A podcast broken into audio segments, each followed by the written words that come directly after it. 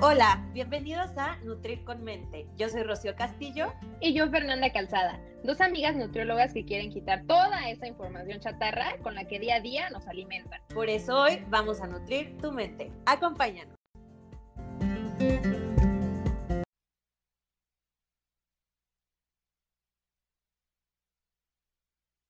¿Qué tal? Bienvenidos a un episodio más de Nutrir con Mente. Hoy vamos a platicar, hoy les vamos a dar tips. Hoy vamos a dar tips de cómo elegir un buen producto. Sí, creo que este capítulo va a ser muy enriquecedor hasta para nosotras porque justamente tocábamos qué puntos eran importantes eh, fijarnos a la hora de elegir un producto y Fer y yo era como, sí, este es súper importante y no lo habíamos pensado y no lo habíamos visto así. Entonces, creo que eh, nos hemos enfocado muchísimo en el podcast a decirles cómo alimentarnos saludablemente, que sí, que no tanto. Eh, cómo hacer mejores selecciones de alimentos, pero no hemos hablado mucho de productos. Claro. Porque claramente... Es que es una realidad. Ajá, claramente está que vamos a ir al súper y nos vamos a llevar uno que otro producto, ¿no? Entonces, ¿cómo saber si nos estamos llevando la mejor opción de la gama? Claro, sí. Fíjate que ahora que lo pienso, también es algo, es una, es una duda muy recurrente que tengo en mis pacientes, yo creo que tú también la has llegado a tener, de que, oye, Fer, este, esta leche, ¿cómo la ves? Este producto, ¿cómo lo ves? Y es, eso, o sea, sí es, es, real de que no sabes realmente, o sea, ¿qué tengo que ver en un producto cuando voy al supermercado? ¿Qué es lo que tengo que ver en un producto para saber, ok, es buena opción o no es buena opción? Eso es lo que vamos a contestar el día de hoy. Aquí les traemos una guía de cinco pasos, seis pasos, seis pasos, eh, para que ustedes puedan tomar mejores decisiones a la hora de ir al súper. Que estoy segura que les van a encantar. Perfecto. Muy bien, vamos a ver con la primera. Lo primero que tenemos que hacer es no dejarse ir por la portada del producto, por favor. Así como un buen libro, un producto, una persona, la portada no dice nada. Hay que ver qué hay en el fondo de. Y en el caso de los productos, ¿qué hay detrás de la caja de Exactamente. o sea, ¿a qué nos referimos con no dejarnos ir por la portada? Si la, el producto dice em, saludable, eh, orgánico, eh, gluten free, gluten free o algo que llama mucho la atención y que dices, no, seguro esta es la mejor opción, es probable que esa no sea la mejor opción. Ajá, si, si te dice alguna maravilla de que único en el mercado, ¿no? no algo así. Que dices, sí. es como... Uh, red flag. Sí. O sea, sí, no se dejen ir por lo primero que ven en, la, en el producto. Realmente, o sea, es lo primero que ves no es, no es, no debe ser lo primero, o sea, con lo que te quedes únicamente, ¿no? Ajá, o sea, la portada no tiene. No dice nada. No dice nada. Realmente incluso va muy, muy lejano a lo que realmente es el contenido.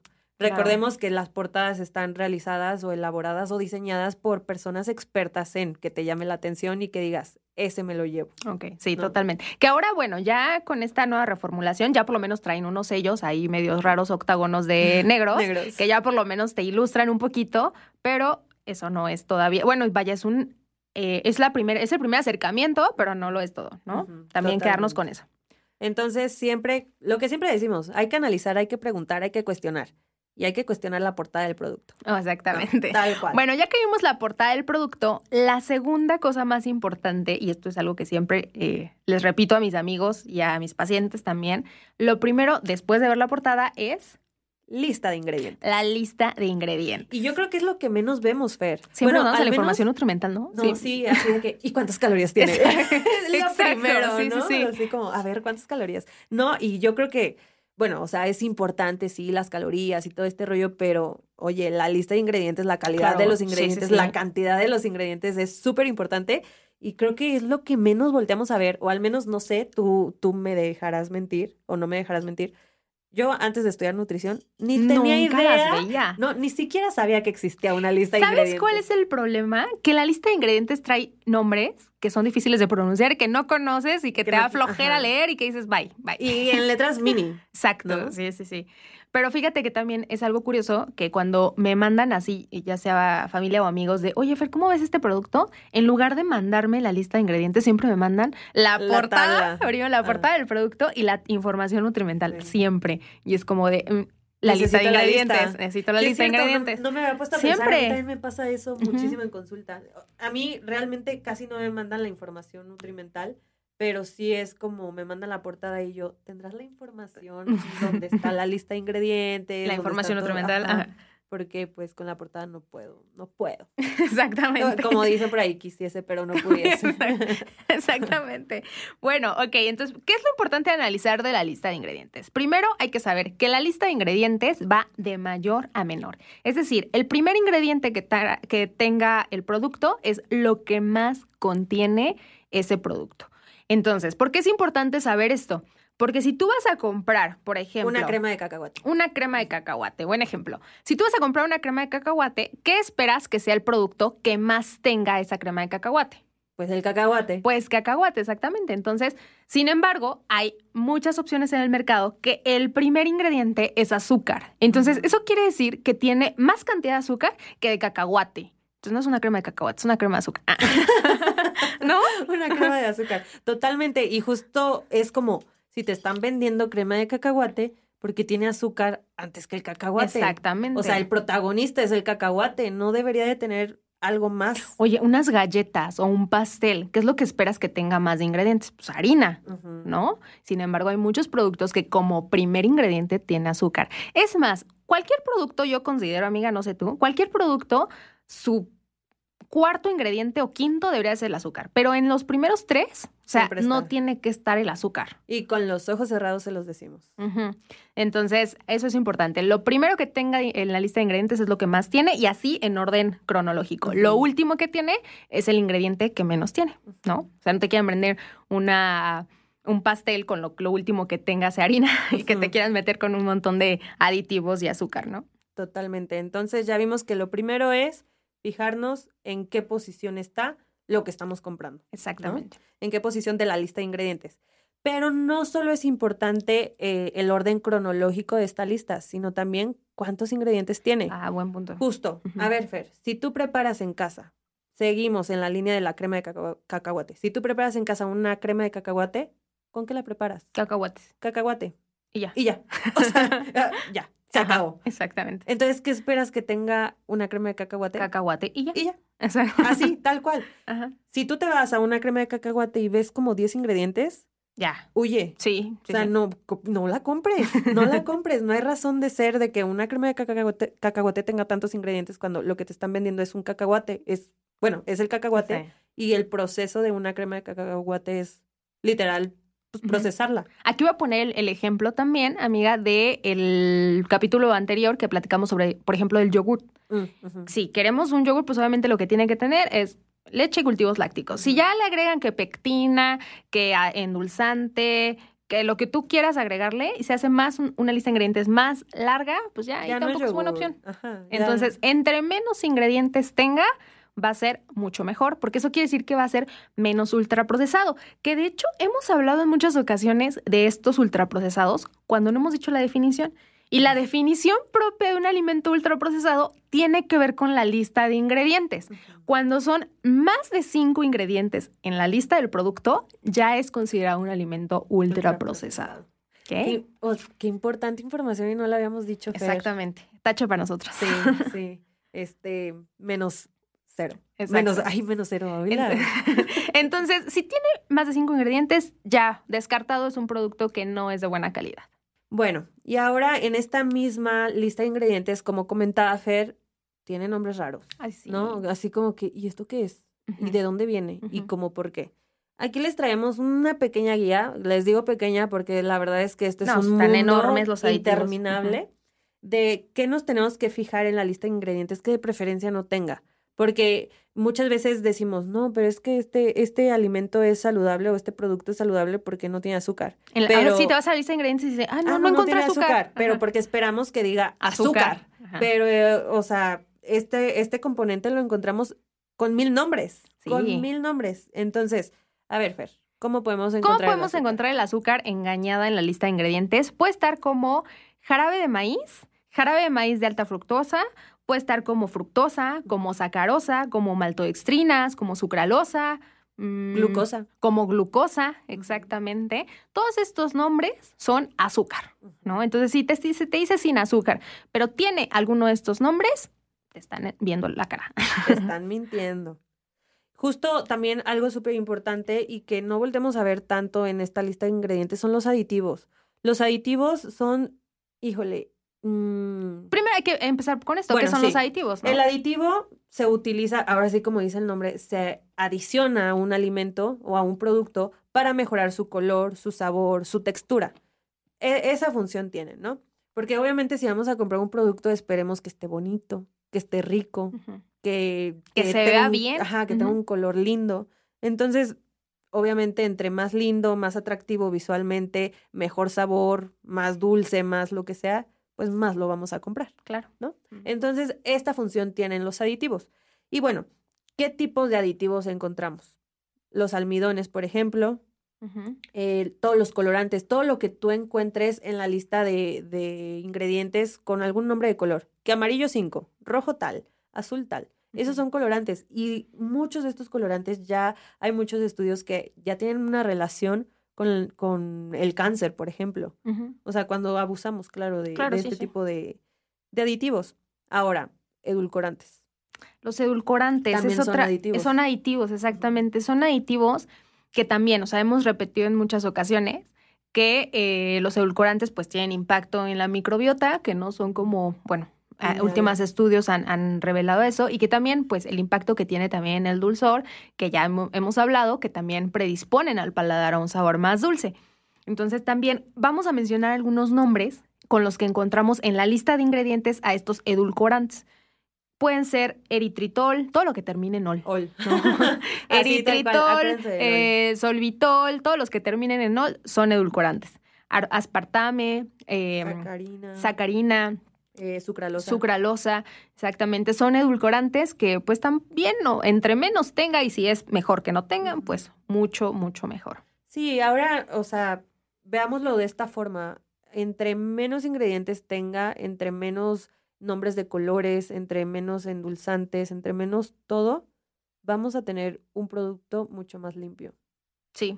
Fíjate que yo me acuerdo que había una frase que no sé si tú recuerdas, pero no, en una, ma- una maestra nos, la, nos lo dijo, creo que era una maestra de bromatología, nos dijo, si hay ingredientes que ustedes no sepan pronunciar, ese producto no va a ser No. buena opción.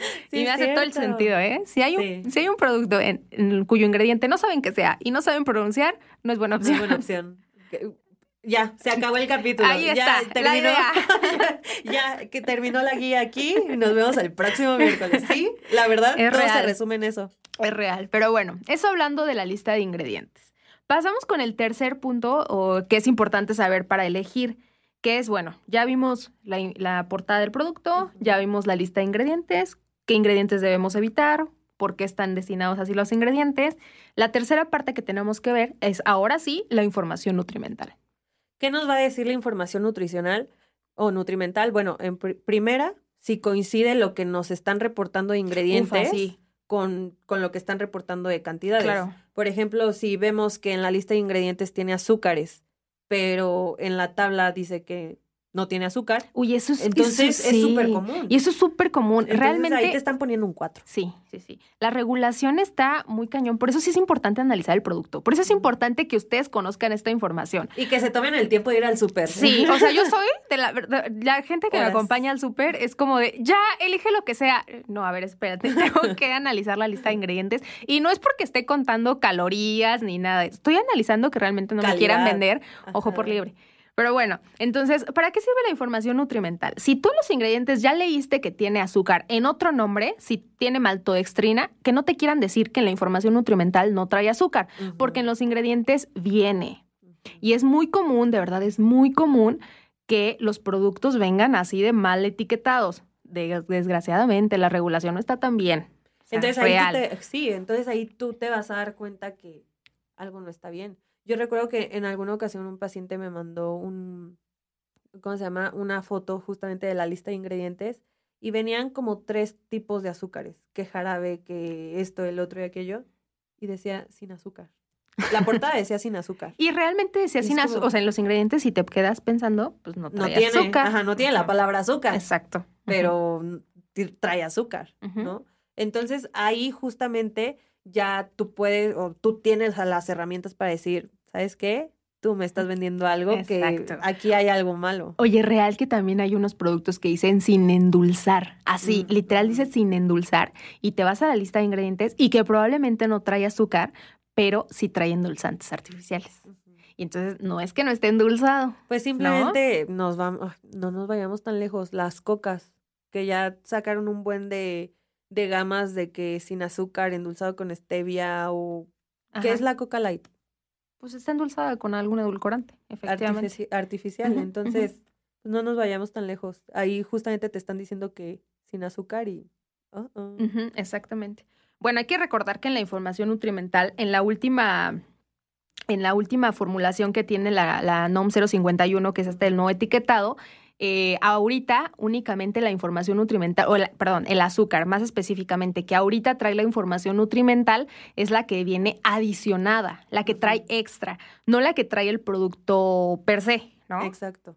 Sí, por ejemplo, si tú ves eh, algún uh, etiquetado de advertencia, nos referimos, por ejemplo, a este que dice exceso de azúcar. Va a traer eso cuando le adicionaron al producto azúcar. Exacto. Pero si el producto por naturaleza trae cantidad de azúcar X, pero porque es la composición de este alimento, no la va a, no la va a incluir. incluir. Exactamente.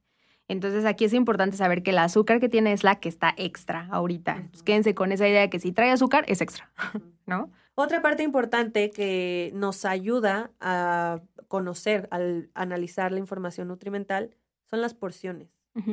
¿Qué porción? ¿Cuál es la cantidad de la porción y qué me aporta? ¿No? Aquí podemos ver si es un alimento hipercalórico, por ejemplo, que ya hablamos que no necesariamente que sea hipercalórico quiere decir que sea malo, pero para saber si es bueno o malo, bueno, tenemos la lista de ingredientes, etc, etc. Entonces, ahí también nos vamos a dar cuenta, por ejemplo, en el episodio pasado, eh, que platicábamos de las barritas, ¿no? que son alimentos muy altos también en calorías. Claro. Y los consumíamos a libre demanda porque pensábamos que eran saludables, pero si nos hubiéramos detenido a analizar esta información, nos hubiéramos dado cuenta que estábamos consumiendo un exceso de calorías. Y realmente aquí el tema es que también eran calorías vacías. Sí, claro. ¿Y qué son las calorías vacías? Las que no te aportan nada. No te aportan nada. Exacto. Yo creo que sí es importante esto de checar la porción y las calorías, porque en la información nutrimental, desgraciadamente, ahorita no está, con la nueva norma, no está especificado que debe de traer el tamaño de la porción. Entonces solamente viene por el tamaño del empaque y por 100 gramos. Entonces hay que fijarse bien primero cuántos gramos tiene el producto y, hacer la regla, la regla de tres, desgraciadamente. Eso fue lo único pero que yo le veo a este nuevo etiquetado, de que no vienen las calorías y la cantidad de macronutrientes, ya sea de proteína, lípidos o carbohidratos, por porción, sino que viene, bueno, algunos, algunos alimentos o algunos productos sí lo quisieron poner, pero pues porque ellos quisieron,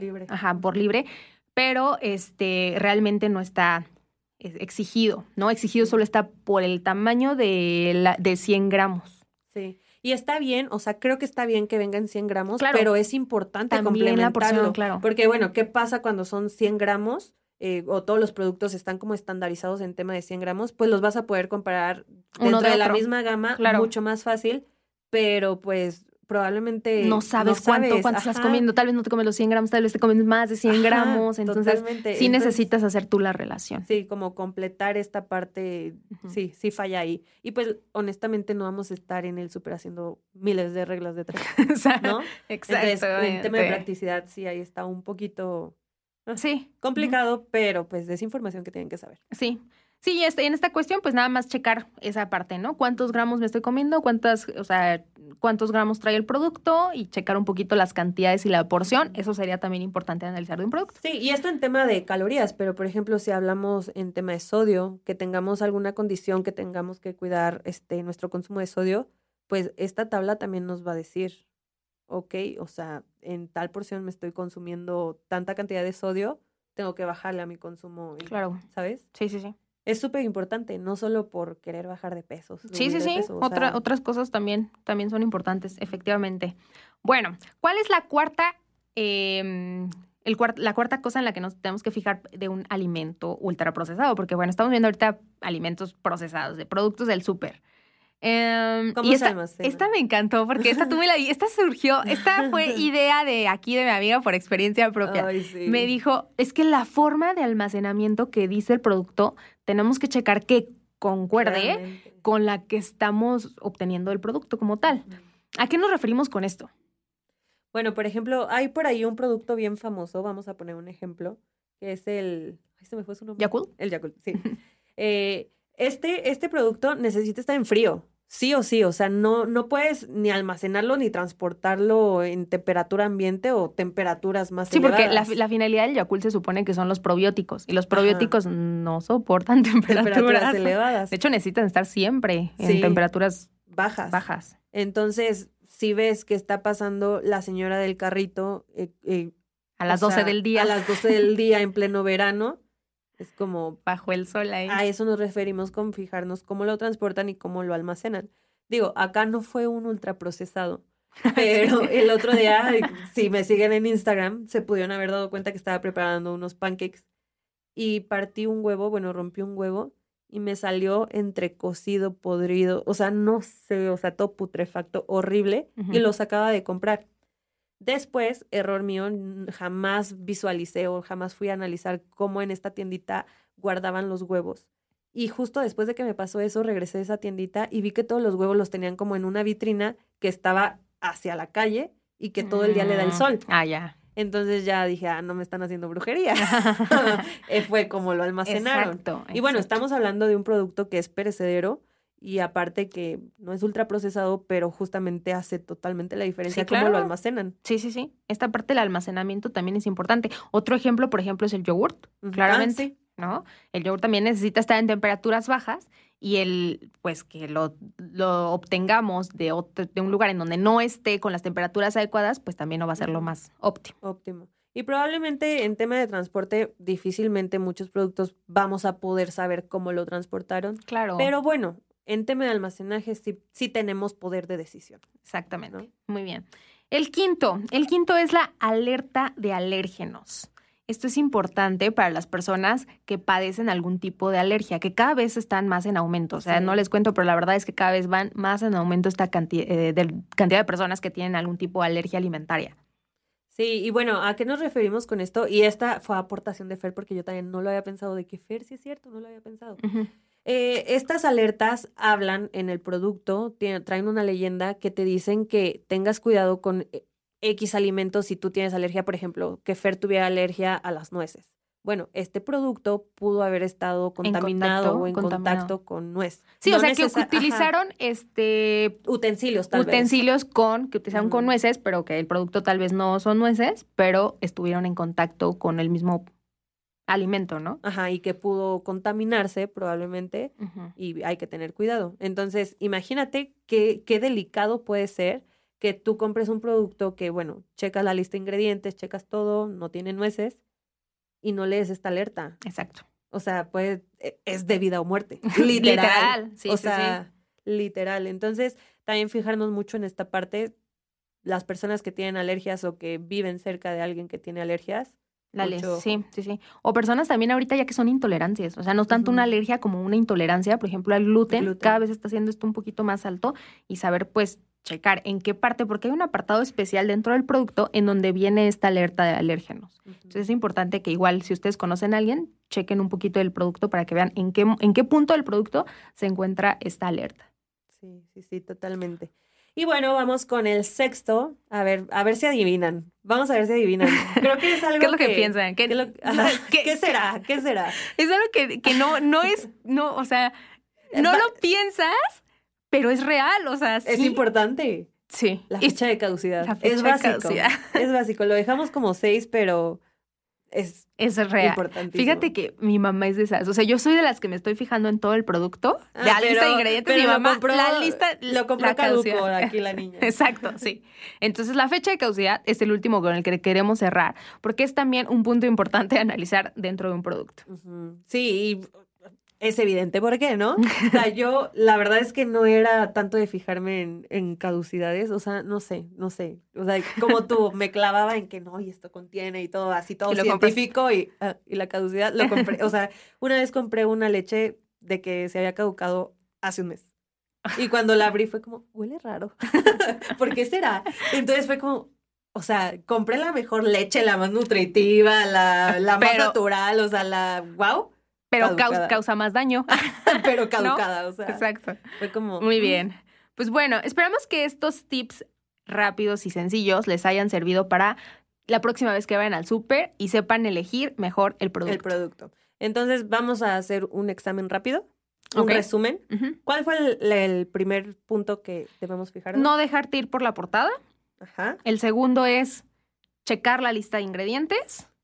El orden de la lista, cuánto, cuántos ah, em, ingredientes hay, qué tipo de ingredientes hay. Después, el tercero, la información nutrimental, que es esta tablita donde vienen Las porcentajes, cantidades. porciones, eh, cantidades, cuántas calorías, cuánto sodio, cuánto todo. Ahí vamos a poder ver eh, qué tanto concuerda la lista de ingredientes con lo que nos están reportando en esta tabla. Eh, cuatro, importantísimo, cómo se almacena, cómo se transporta un producto. Saber también cómo debe almacenarse un producto, porque cómo vamos a saber si está mal, mal almacenado si no sabemos cómo debe estar guardado. El cinco, la alerta de alérgenos. Y el sexto, la, La caducidad. caducidad. bueno, pues esperamos que esta información les sea de ayuda, les sea relevante. Ya saben que nos ayudan mucho si lo comparten. Y pues nos vemos el próximo miércoles. Hasta el próximo miércoles y a elegir muy bien sus productos en el súper. Ya no hay pretextos. Bye bye. Adiós.